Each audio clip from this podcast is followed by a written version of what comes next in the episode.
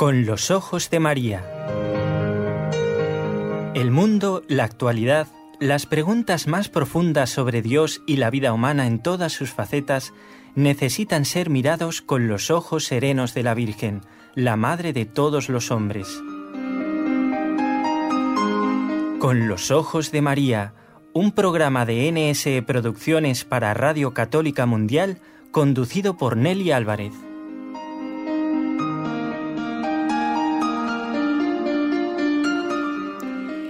Queridos amigos, esta mirada serena de María es muy necesaria en estos momentos. Hoy, viernes 18 de agosto, reconocen quizás algunos mi voz, no soy Nelly Álvarez porque eh, ella mm, ha salido, en principio, pues rumbo a Lourdes.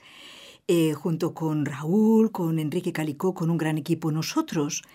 Aquí en Barcelona estamos verdaderamente conmocionados porque cerca de esta bendita casa, mm, cerquita en la Plaza Cataluña, por aquí en la Rambla, saben del atentado que ha tenido lugar este jueves y ha habido muertos, ha habido víctimas. Eh, nosotros queremos pedir por el eterno descanso de estos difuntos de una muerte inesperada que nos puede llegar a todos en cualquier momento, ¿verdad?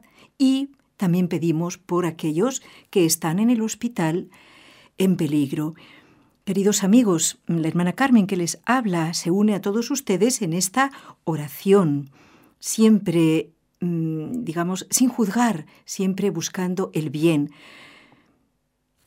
Bueno, mientras estos compañeros nuestros, Raúl y Nelly, no están en este momento eh, en el programa, pero sí están bien, para que ustedes estén tranquilos. Eh, quiero, como siempre, dar las gracias a Jorge Graña por su trabajo en la parte técnica. Y bueno, quisiera decirles de qué vamos a hablar hoy. ¿Verdad que muchos quizás se preguntan, eh, hablando de Lourdes, ¿Qué es esto de los milagros de Lourdes? ¿Cómo se comprueba que una curación es verdaderamente un milagro y no una mera sugestión? ¿eh? ¿O que una persona realmente ha sido curada por la Virgen y no de otra manera? Esto es interesante. ¿Quiénes son los profesionales que están encargados de estas averiguaciones? ¿Con qué seriedad se lleva? ¿Mm? Vamos a preguntarle, para responder a estas preguntas, vamos a escuchar una entrevista que hemos grabado el miércoles precisamente con el doctor Alessandro De Franciscis, un especialista mm, de bioética, por otra parte, en el aspecto profesional, pero sobre todo actualmente presidente de la Comisión Permanente Médica en Lourdes.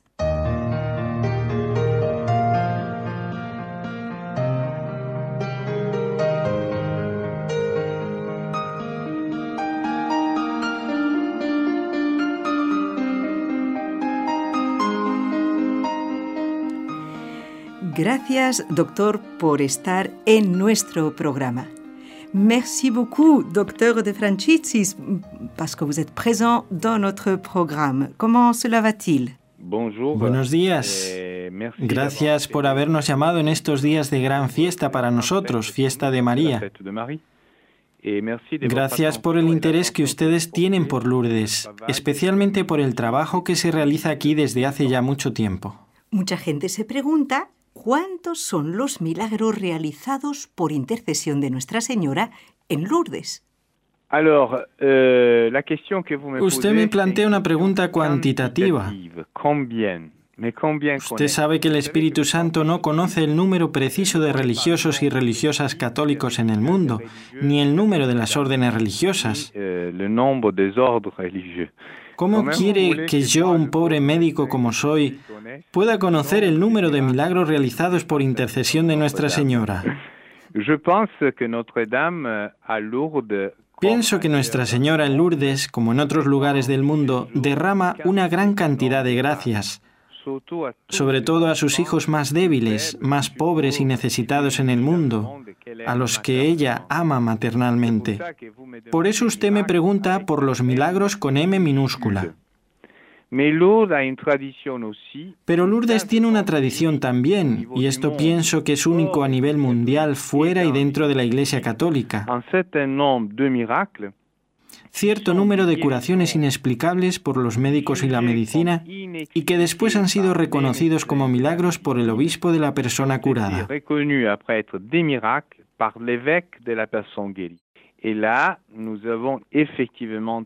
En cuanto a esto, tenemos efectivamente en Lourdes una lista de 69 curaciones inexplicables. Repito, para los médicos y la medicina, que han sido reconocidos como milagros con M mayúscula, es decir, reconocidas como signos, como los signos que Jesús obró en los evangelios.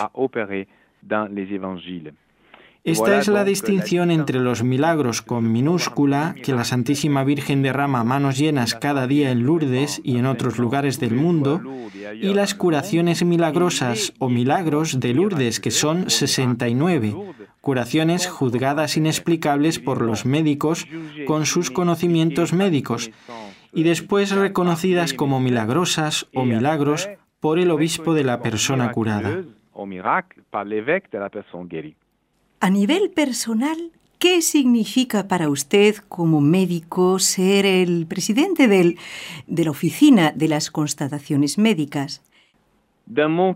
Euh, en mi caso, era verdaderamente el cumplimiento de un camino vocacional preparado desde siempre por la Inmaculada. Euh, Llegué a Lourdes por primera vez en 1973 como brancadier o voluntario. con el tren blanco de los enfermos en la peregrinación de la hospitalidad que me pertenecía, la Unitalsi de Nápoles, mi ciudad y mi región en Italia. Llegado a Lourdes tenía alrededor de 17 años de edad. Caí enfermo de esta enfermedad infecciosa y muy grave que se llama lurditis o logurditis, como dicen los americanos. Es decir, esto le ocurre a bastantes personas al llegar a Lourdes, ser infectadas en cierto modo por Lourdes y sentir la exigencia al pasar los años de regresar y volver a menudo. Me impactó el descubrimiento del planeta enfermos y discapacitados. No era lo mío. Sí que estaba comprometido en mi parroquia, pero no en absoluto al servicio de las personas enfermas o discapacitadas. Y esto es lo que me hizo al año siguiente, al final de mi diploma, que en Italia llamamos licenza licele, o en Francia bachillerato, tomé la decisión de inscribirme en la Facultad de Medicina. También fue en Lourdes, donde volvía año tras año como voluntario brancadier en peregrinación, que decidí al final del cuarto año de Facultad de Medicina ser pediatra porque viví una jornada muy dura desde el punto de vista emocional y espiritual en mi primer servicio en las piscinas de Lourdes, enviado a la piscina de los niños, donde vi toda clase de deformidad y discapacidad y sufrimiento de los niños, así como de sus madres y familiares. Aquella tarde tomé la decisión en mi corazón de hacerme pediatra, porque quería en alguna manera ser útil y curar a los niños y finalmente es en Lourdes donde he vivido toda mi vida, puesto que después vine como médico de peregrinaciones. Luego vine a cursillos de formación para la hospitalidad Nuestra Señora de Lourdes. También en Lourdes estuve haciendo el discernimiento año tras año de una probable o posible vocación sacerdotal. Luego descubrí que no sería sacerdote, sino médico. Por lo tanto, Imagínese mi asombro y sorpresa cuando en 2008, el año del jubileo de Lourdes, a la edad de 53 años, me vi recibir una carta remitida por el obispo de Tarbes y Lourdes, Monseñor Perrier, al que yo no conocía de nada, ni él me conocía personalmente.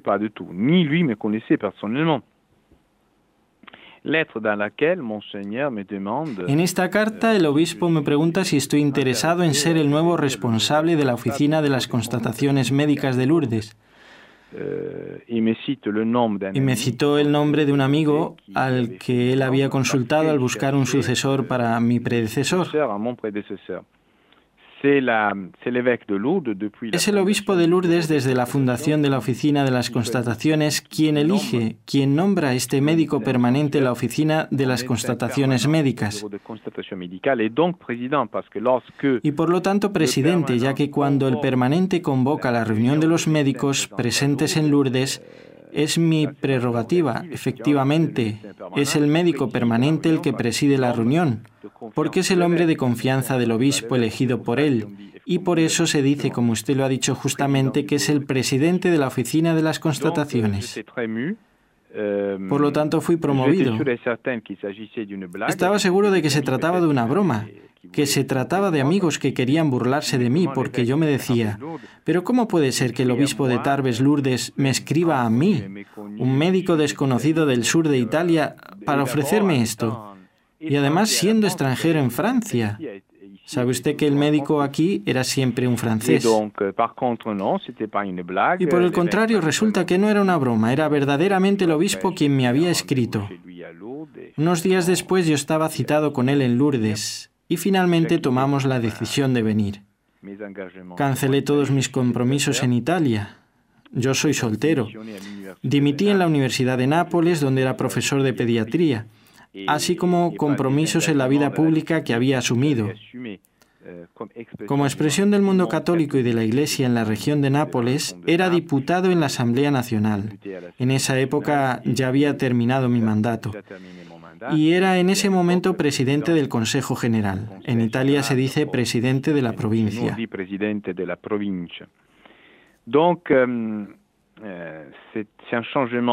Se trata de un cambio radical de vida, desde hace ocho años y medio. Le aseguro a usted que está hablando con el hombre más feliz del mundo. Siento el privilegio de ser lo que en el lenguaje de Lourdes al principio del siglo XIX se llamaba el doctor de la gruta. Esto es lo que significa a nivel personal, saber que he sido elegido. Esta es la llamada vocacional a, a la que hacía referencia. Haber sido elegido sin pedirlo, es decir, haber sido llamado, y esto es vocacional en el sentido más estricto de la palabra, del latín vocare, llamar.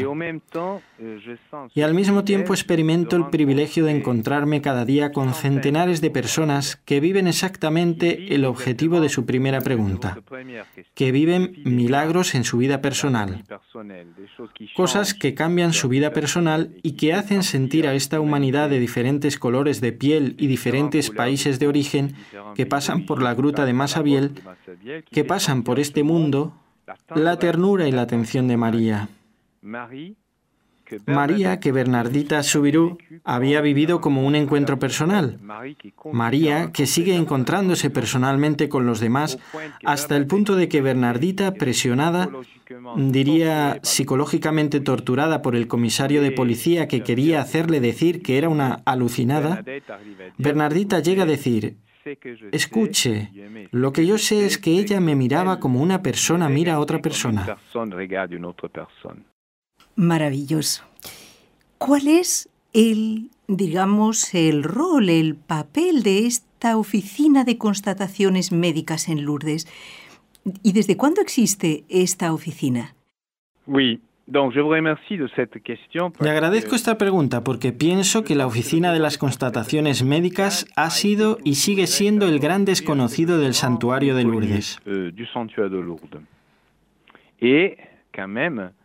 Y sin embargo, para los católicos e incluso los no católicos, pienso en concreto en Ruth Harris, que es docente de historia francesa en la Universidad de Oxford en Inglaterra,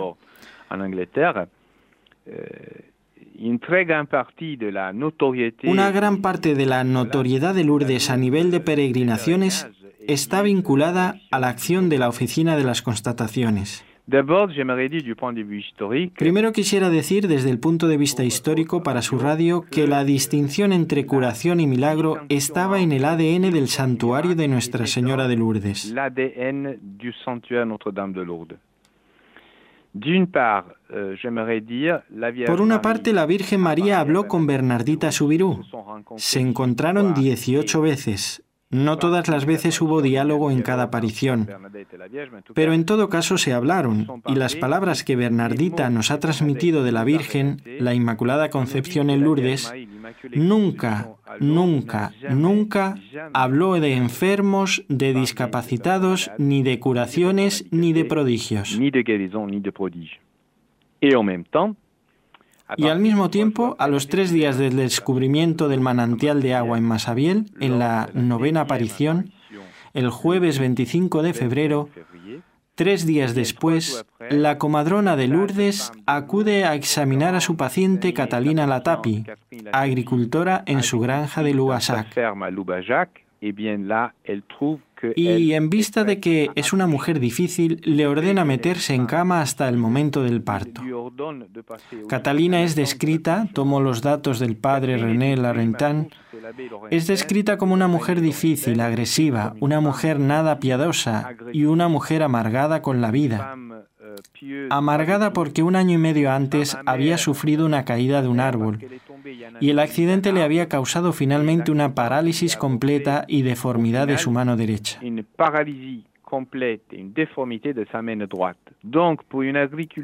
Para una agricultora del siglo XIX, una completa catástrofe. Para ella, que debía ocuparse de su marido, de los niños, de la cocina, de la vajilla, de los animales, perdió el uso de su brazo y de su mano derecha, una catástrofe. Pues bien, Catalina se mete en cama tal como se lo mandó la comadrona, pero se despierta ya entrada la noche. No conocemos la hora precisa. Con una intuición. Abrimos comillas. Si yo puedo llegar a esa gruta, luego no conoce a Masabiel, donde dicen que esa chica, luego no conoce a Bernardita, ha encontrado agua, y si puedo lavar mi mano en esa agua, yo sé que mi mano será curada.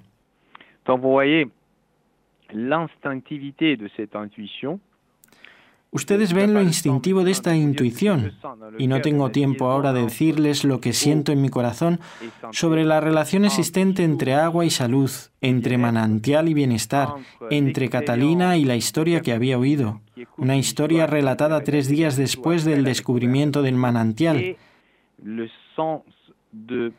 y el sentido que la gente de la región de aquí, región rica de aguas termales, siente hacia el agua y los manantiales de agua.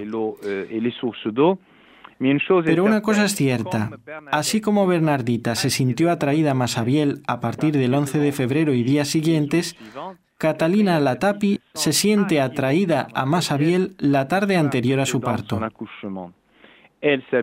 Se viste y camina a pie lo que el padre Laurentán estimó en siete u ocho kilómetros. Llega a Masabiel, reza como una mujer, repito, nada piadosa puede rezar, sin duda de todo corazón. Se agachó como una mujer pocas horas antes del parto puede agacharse. Y en cuanto lavó su mano en ese pequeño hilito de agua, que emanaba desde hacía solo tres días, he aquí que su mano derecha es instantánea y completamente curada. Ella siente en ese momento que está curada, está emocionada y siempre dirá que en ese momento su vida volvió a comenzar. Para ella esta curación en la gruta fue un renacer. Regresa a pie, colmada de alegría, vuelve a su granja, donde esa misma tarde dará a luz un niño vigoroso y fuerte, que será eventualmente declarado en el ayuntamiento de Lubasac, nacido el 1 de marzo de 1858. Por esta razón los historiadores sitúan en adelante sin ninguna duda la primera curación relacionada con el santuario de Lourdes en la fecha del 1 de marzo de 1850. Algunas horas después nacía el pequeño Juan Bautista Latapi, quien nació el 1 de marzo. A partir de entonces, un número creciente de curaciones tiene lugar en la ciudad de Lourdes. El acontecimiento es tan importante que el obispo de Tarbes, Monseñor Lorenz, constituye una comisión para estudiar los acontecimientos de Masabiel y eventualmente reconocer las apariciones. Es tan importante que Monseñor en 1860 debe integrar su comisión episcopal con laicos, especialistas en farmacia para analizar la estructura química del agua del manantial, y un jefe, el doctor Berger, patrón importante de la medicina termal de la región de la Vigor. Y al final de esta información de la Comisión Episcopal, Monseñor Lorenz emite lo que él llama su juicio sobre los acontecimientos de 1858, sobre las apariciones de 1858. Este documento se llama El mandato de Monseñor Severo Lorenz. El mandato es un decreto oficial con el cual, en fecha 18 de enero de 1862, Monseñor Lorenz ha reconocido las apariciones de la Inmaculada a Santa Bernardita Subirú. Este es el acto de fundación del santuario de Nuestra Señora de Lourdes.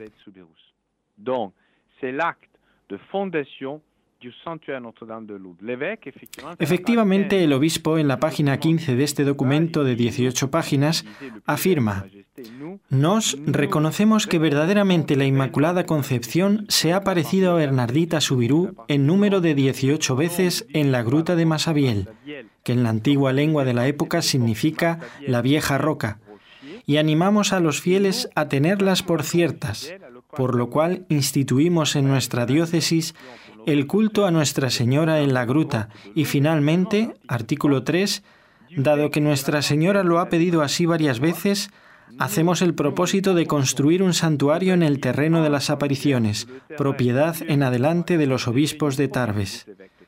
Esto es el nacimiento del santuario.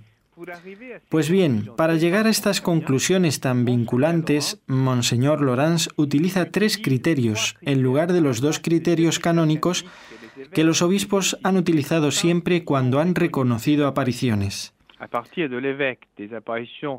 Euh, a partir del obispo de Guadalupe, en las apariciones de Nuestra Señora de Guadalupe hace 500 años, y después de las apariciones de Nuestra Señora Santa Catalina Labouré, la Medalla Milagrosa, calle del Bac en París, en las apariciones de Nuestra Señora de la Salet y después de Lourdes en Fátima cuando el obispo reconoció las apariciones a los tres pastorcitos.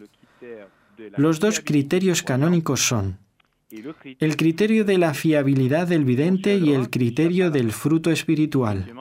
Y Monseñor Laurence no escapa a la regla. Efectivamente reconoce que Bernardita es fiable y reconoce que aunque las apariciones han terminado, la gente sigue acudiendo y que se dan cambios de vida, cambios de corazón y esos milagros de curación y de cambio de vida. Pero Monseñor Laurence introduce en la página 10 un tercer criterio, por lo que yo sé sin precedentes en la Iglesia Católica, y por lo que yo sé hoy sin sucesores, el obispo introduce el criterio de las curaciones corporales. Y el obispo afirma, si del bien hecho a las almas, cito a grosso modo al pie de la letra, Pasamos al bien hecho a los cuerpos. ¿De cuántas curaciones habríamos de hablar? De hombres y mujeres que los científicos y médicos nos dicen, a mí como obispo, tratarse de enfermos incurables y que al simple contacto de un agua son curados, teniendo en cuenta que hábiles químicos nos dicen a mí como obispo que es un agua sin ningún poder particular. Y cuando recapitula los criterios por los que llega en su discernimiento a reconocer que la Inmaculada verdaderamente se ha parecido a Bernardita Subirú, he aquí que el obispo de Tarbes utiliza el criterio de la fiabilidad de Bernardita, el criterio de los frutos espirituales, las curaciones del corazón y el criterio de las curaciones del cuerpo. Y aquel mismo día, 18 de enero de 1862, el obispo discierne, reconoce, proclama, anuncia entre los centenares de curaciones que han sido estudiadas por los médicos de entonces que siete de estas curaciones han sido milagrosas. Esto es en 1862. Y a partir de aquí el mundo ha comenzado a venir en peregrinación a la gruta de Masabiel.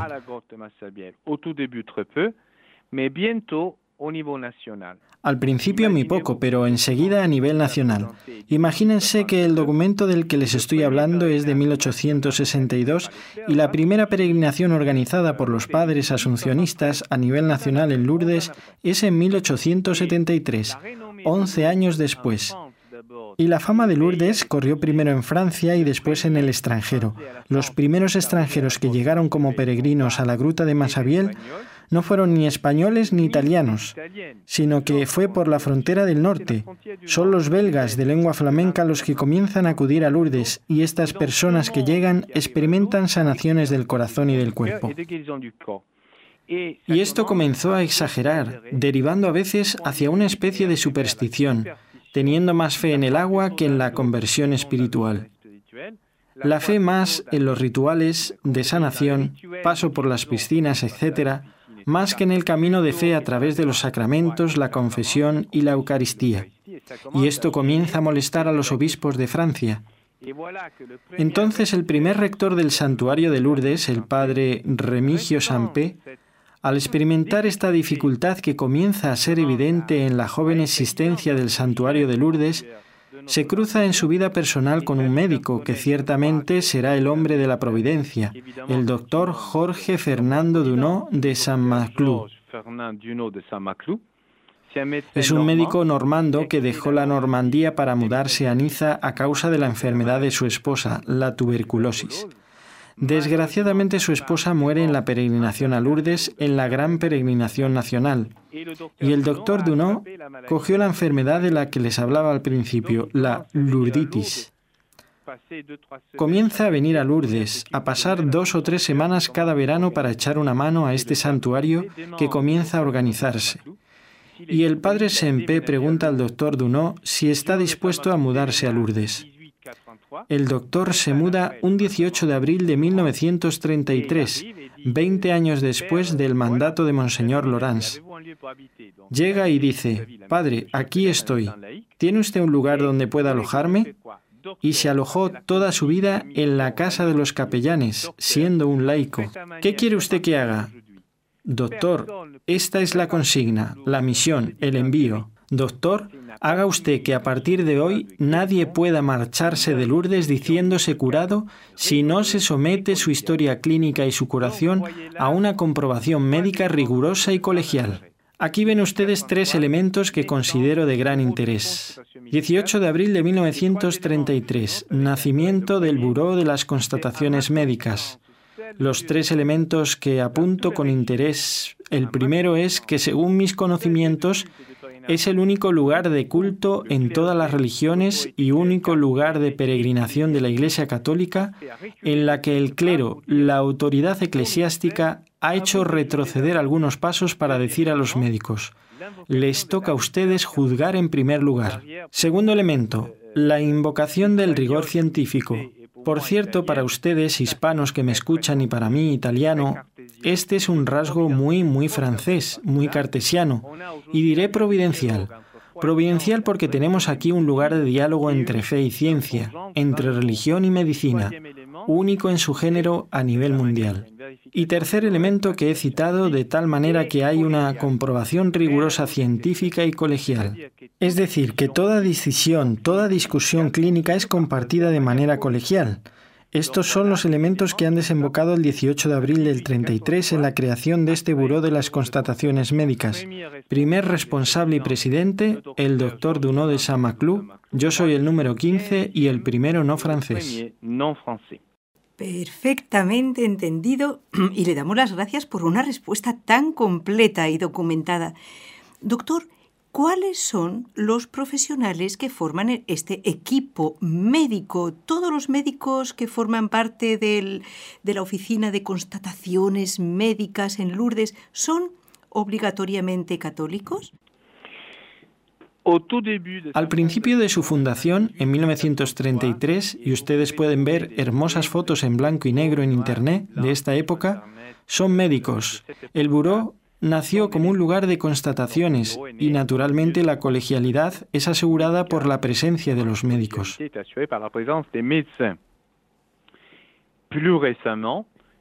Más recientemente, en el siglo XX, se comenzó a invitar también a nuestras reuniones a nuestros amigos, los farmacéuticos, después los cirujanos dentistas y después los demás profesionales cuidadores que ayudan a los médicos y sobre todo a los enfermeros, que están muy cerca de las camas de los enfermos, pero también las amigas comadronas. Los profesionales que vienen a presentarse en la oficina de las constataciones médicas lo hacen por medio de la firma en el registro de esta oficina. Esta es la más antigua tradición, nunca interrumpida en el santuario de Lourdes. He estado recuperando y ordenando los archivos de material histórico. Las firmas más antiguas de médicos que pasaban por aquí son del 18 de abril de 1938. Luego tenemos certeza de esto. En esta tradición, el profesional que llega a Lourdes viene a reportarse, a firmar. Nos dirá que se llama señor tal o señora tal, que ha cursado su diploma en el año tal, en la facultad tal, en la ciudad tal, que vive en tal dirección y añade con su firma cuál es el hotel en que se aloja aquí. Por las razones históricas que les he presentado, Nunca le hemos preguntado a ningún profesional de salud su pertenencia religiosa ni su inclinación filosófica. Y esto es muy lógico. Si el 18 de abril de 1933 la Fundación decidió someter una supuesta curación a una comprobación rigurosa, luego el método científico y colegial, luego la colegialidad, habría sido blasfema, inútil, habría sido sin duda ridículo hacer que a estas reuniones solo acudieran católicos. Miren, en la vida diaria el público que me está escuchando en estos momentos por la radio sabe muy bien que cuando busca un cardiólogo o cuando busca un oftalmólogo o un ginecólogo o un médico de cabecera, uno pregunta a la cuñada, al amigo, a la persona a quien uno aprecia, ¿me puede sugerir un buen cardiólogo? Jamás he oído, y tengo ya 60 años y 40 de profesión, jamás he oído a alguien preguntarme, ¿tienes un buen oftalmólogo católico que presentarme? O al contrario, ¿puedes recomendarme a un buen ortopedista musulmán? Es decir, la elección de un médico habitualmente es sobre la calidad científica, su preparación y profesionalidad, pues de la misma manera en Lourdes. En Lourdes los profesionales de la salud se presentan en el buró y demuestran pertenecer a la profesión. Luego ignoro totalmente su pertenencia religiosa. Es evidente que la mayoría son sin duda cristianos, quizá no practicantes, pero cristianos y favorables a Lourdes, no anti-Lourdes y anticlericales. Pero lo ignoro porque eso nunca hemos preguntado ni lo preguntaremos, porque la discusión que se tendrá después sobre un caso de supuesta curación es una discusión médica y no una discusión filosófica o religiosa. Euh, También puedo añadir las especialidades, ya que usted me podría preguntar, ¿qué especialidades son? Le diré, toda clase de especialidades. La mayoría en el pasado eran médicos de medicina general. Eran médicos que ejercían la medicina en su pueblo y que venían a Lourdes para acompañar una peregrinación.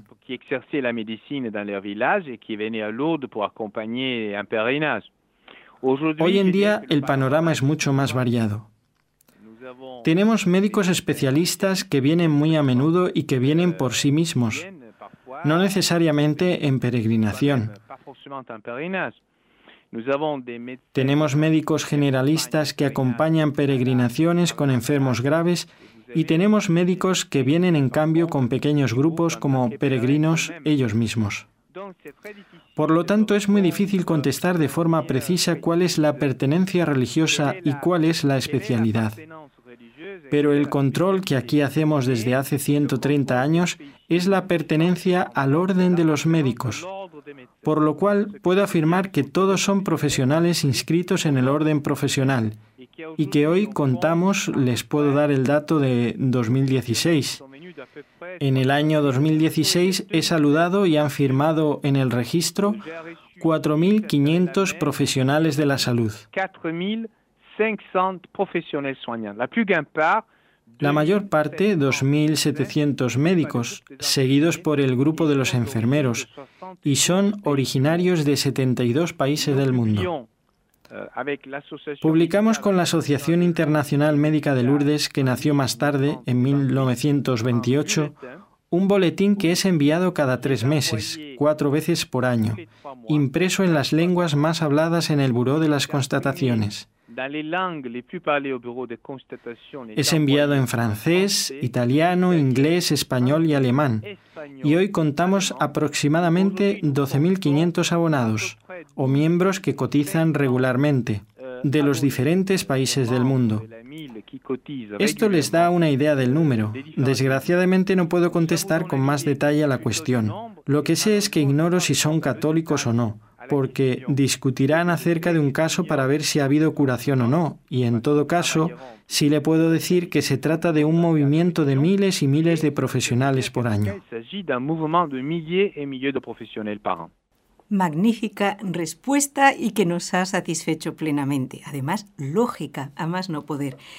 Em, doctor, ¿cuáles son, eh, quizás brevemente, para no molestarlo demasiado, las mm, las gestiones que se efectúan cuando ocurre una curación en Lourdes. Primero, para nosotros una curación es siempre una supuesta curación. Esta es la pequeña distinción entre su pregunta y mi respuesta. Usted dice curación. Para mí, como presidente de la Comisión Permanente de Médicos, toda curación queda en principio calificada como supuesta. Una persona se me acerca y con total libertad me dice, doctor, estoy curado. Esto me ocurre, por ejemplo, en 2016, diría 100 veces al año. Aquí soy médico, como todos los médicos del mundo. Es verdad que un curioso médico, ya que recibo gente que está curada, no como los miles de médicos en el mundo que reciben gente que está enferma.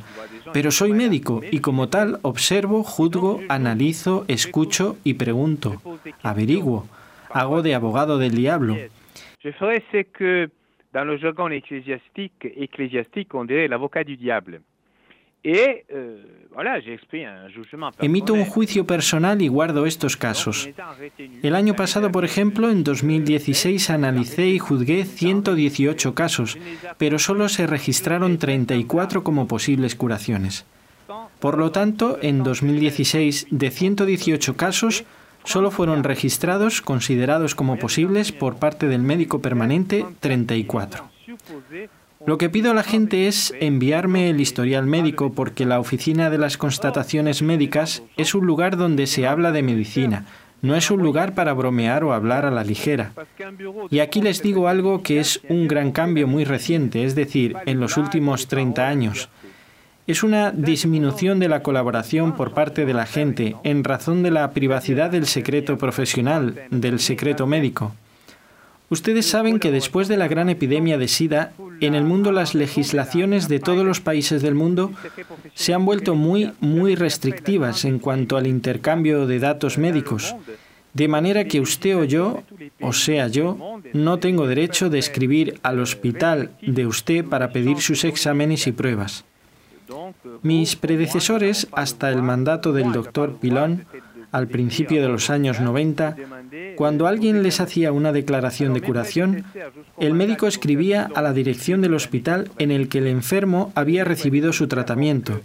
Y la dirección del hospital a nivel mundial, inclusive los grandes hospitales de Francia, conocidos por el anticlericalismo de sus gerentes, siempre colaboraban. Porque Lourdes siempre les ha intrigado también los no católicos. Hoy en día esto es imposible. Solo la persona supuestamente curada es la que puede solicitar a su hospital y a sus especialistas el historial médico. Esto es una gran dificultad hoy en día a la hora de conseguir la documentación médica. En todo caso, de los 34 del año pasado, una sola persona me ha enviado una buena documentación médica, dándome la posibilidad de abrir así su expediente. Documentation médicale qui m'a donné la possibilité de commencer à instruire son dossier. Dès que la documentación arrive, et là je peux dire à votre public que nous euh, En cuanto llegan los historiales médicos, y aprovecho para decirles que en estos momentos estudiamos unos 20 expedientes, evidentemente más antiguos que solo un año, cuando una documentación es suficientemente rica en datos, el médico permanente convoca una reunión en la oficina de las constataciones. Lo hago colocando carteles en muchos lugares del santuario.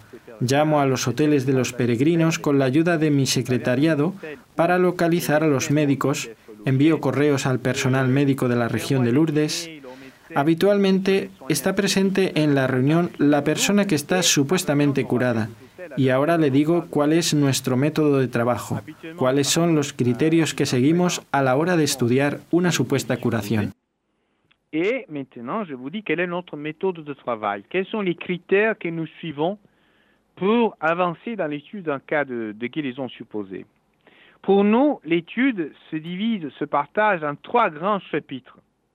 La investigación se divide en tres grandes puntos. Es la manera actual de organizar los siete criterios canónicos establecidos por el cardenal Lambertini en 1734.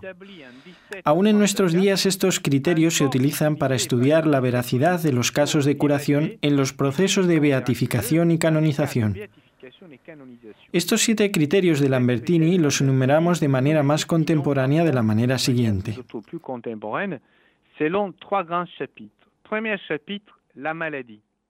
Primero la enfermedad. Tiene que tratarse de una enfermedad conocida, descrita y con pronóstico desfavorable. No necesariamente mortal, pero sí grave. Por eso lo primero es comprobar con certeza que esta persona estaba realmente enferma. No basta que diga yo estaba mal, me encontraba mal.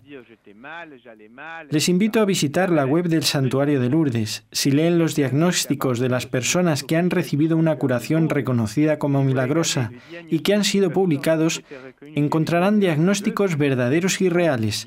Tuberculosis, septicemia, esclerosis en placas, enfermedades tumorales como cáncer de pelvis o de la rodilla, etcétera, etcétera.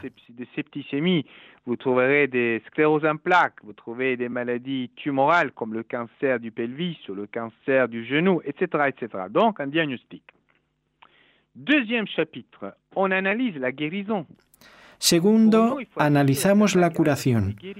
Necesitamos comprobar que la persona está curada. Lo hacemos mediante cuatro criterios. La curación tiene que haberse realizado de forma inesperada, instantánea, completa y duradera para siempre.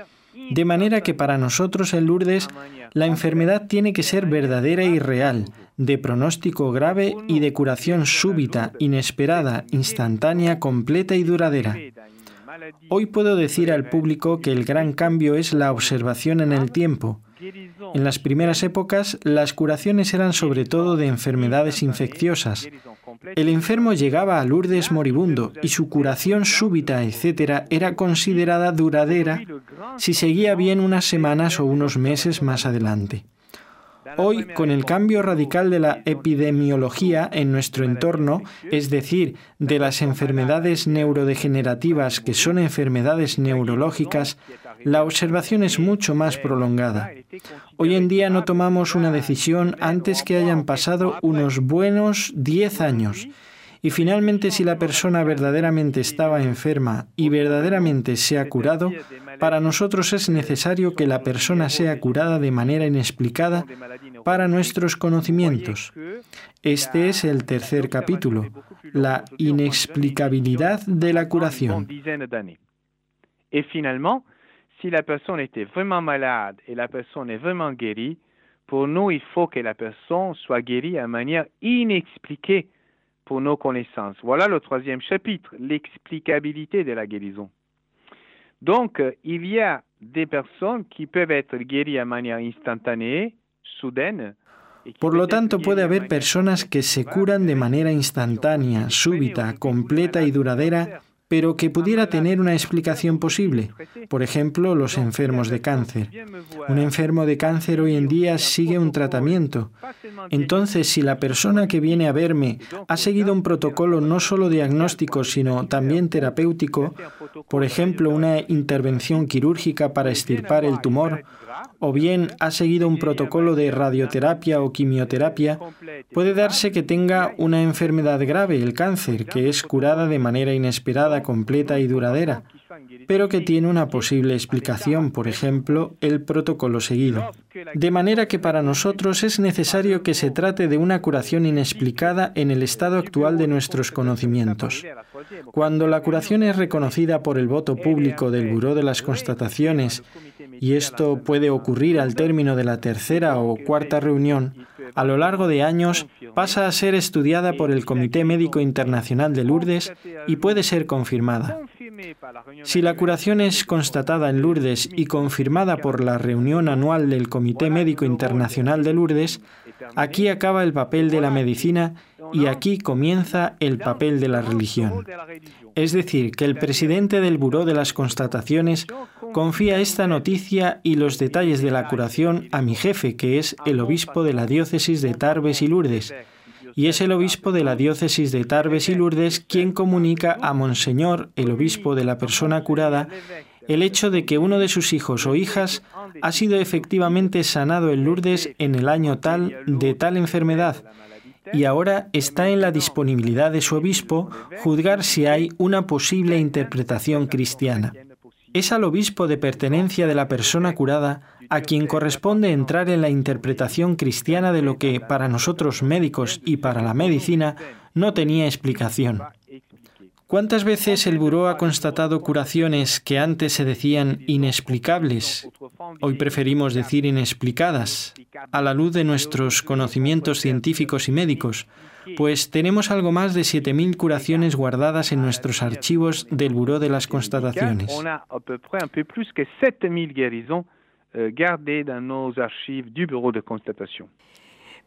Perfectamente, doctor. Estamos contentos porque nos está dando una perspectiva muy amplia, muy bien eh, explicada. El tiempo ya nos apremia y tenemos que darle las gracias. Nosotros mismos explicaremos en la segunda parte del programa quizás eh, un, ejemplo concreto eh, de, que es el último que ha sido oficialmente reconocido en Lourdes.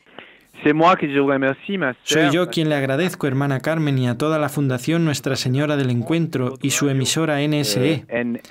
NSE, Radio Nuestra Señora del Encuentro. Espero acogerles en Lourdes lo antes posible y los encomiendo por mi parte a la Inmaculada Concepción, de la cual celebramos ayer su Asunción. Gracias.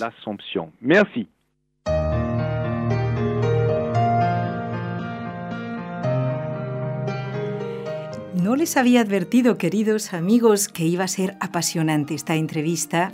Bueno, si están de acuerdo conmigo, eh, ¿por qué no nos escriben y hacemos llegar también estos reportes al doctor que realmente nos ha, nos ha informado de una forma perfecta y científica? Por otra parte, eh, quería aprovechar para leerles brevemente un resumen del último milagro serio, verdadero, reconocido científicamente en Lourdes. Ha sido en 2013 y les leo solo un resumen para que ustedes lo investiguen, lo busquen en Internet, porque este es verdad. En 1981, la señora Danila Castelli, italiana, tenía 35 años y atención, y cuatro hijos se le diagnostica un cáncer extraordinariamente virulento que le producía tumores en varias partes del cuerpo Sufrió, atención, ocho operaciones, vivía empastillada para soportar los dolores, pero su fe creció, se hizo muy madura en la fe durante esos años. Ocho años después, nos encontramos en 1989, el cáncer eh, totalmente extendido, los médicos se rinden, le aconsejan buscar tranquilidad ya para sus últimos días, y entonces ella toma la decisión de ir con su marido a Lourdes pero no para buscar un milagro. Ella había estado ya otras veces en Lourdes esperando la curación y ya solo esperaba estar ante la Virgen y compartir así con su esposo, ¿no? Pedirle a la Virgen que estuviera siempre con sus hijos ya que ella iba a morir. Pero tras formular su oración, de inmediato Danila Castelli se siente tan aliviada que todo dolor desaparece y también la enfermedad, como fue comprobado, como nos lo ha explicado el doctor. Danila Castelli se curó y ha acudido desde entonces muchas veces a Lourdes como voluntaria con los enfermos. Bueno, han pasado ya 24 años de salud y con Danila también siendo una voluntaria fija, una voluntaria fiel, que ayuda también a los enfermos en Lourdes con su testimonio. ¿Qué les parece? Bueno, queridos amigos, Vamos a rezar las tres Ave Marías de hoy por todas las intenciones de ustedes y, por supuesto, por los sacerdotes, como siempre. Dios te salve María, llena eres de gracia, el Señor es contigo, bendita tú eres entre todas las mujeres, y bendito es el fruto de tu vientre Jesús. Santa María, Madre de Dios, ruega por nosotros pecadores, ahora y en la hora de nuestra muerte. Amén. Dios te salve María, llena eres de gracia, el Señor es contigo, bendita tú eres entre todas las mujeres y bendito es el fruto de tu vientre, Jesús. Santa María, Madre de Dios, ruega por nosotros pecadores, ahora y en la hora de nuestra muerte. Amén. Dios te salve María, llena eres de gracia, el Señor es contigo, bendita tú eres entre todas las mujeres y bendito es el fruto de tu vientre, Jesús. Santa María, Madre de Dios, ruega por nosotros pecadores, ahora y en la hora de nuestra muerte. Amén.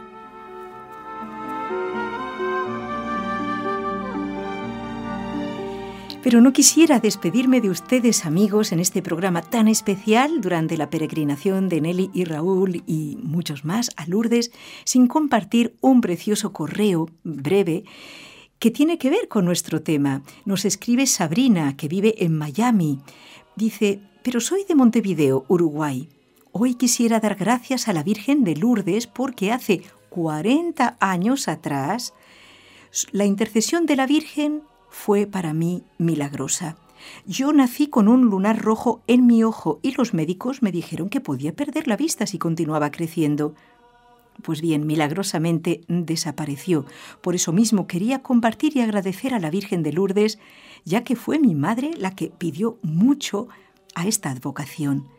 Por eso hoy quiero devolver a mi Madre María, pues con toda esta gratitud y también a mi Madre de la Tierra, María Elida García, este milagro. Y simplemente quiero pedir por la salud de mi madre, que lleva cinco años luchando con cáncer. Cada día de vida es un regalo del cielo. Esto lo podemos decir todos, amigos.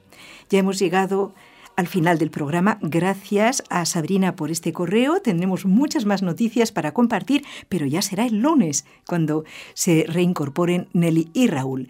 Bien, les recuerdo un detalle importante. Saben que sus queridos amigos Enrique Cálico y Montserrat Campos también se han sumado estos colaboradores fieles del programa Con los Ojos de María se han sumado a la peregrinación y ellos llevan las intenciones de ustedes a los pies de la Virgen, a la gruta. Bien, hemos llegado al final del programa. Gracias por acompañarnos y como dicen él y siempre, a no faltar a misa este domingo. Que Dios les bendiga.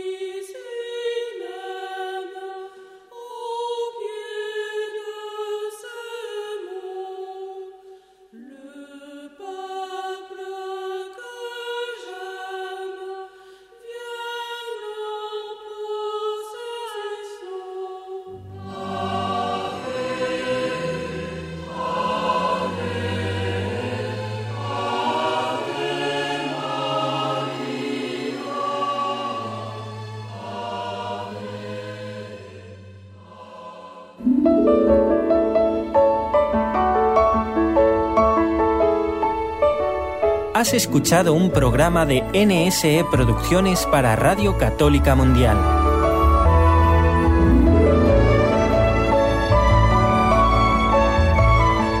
¿Quieres conocernos? Escríbenos al correo electrónico con los ojos de María nsradio.com. Envíanos tus sugerencias o comentarios con los ojos de María arroba nsradio.com.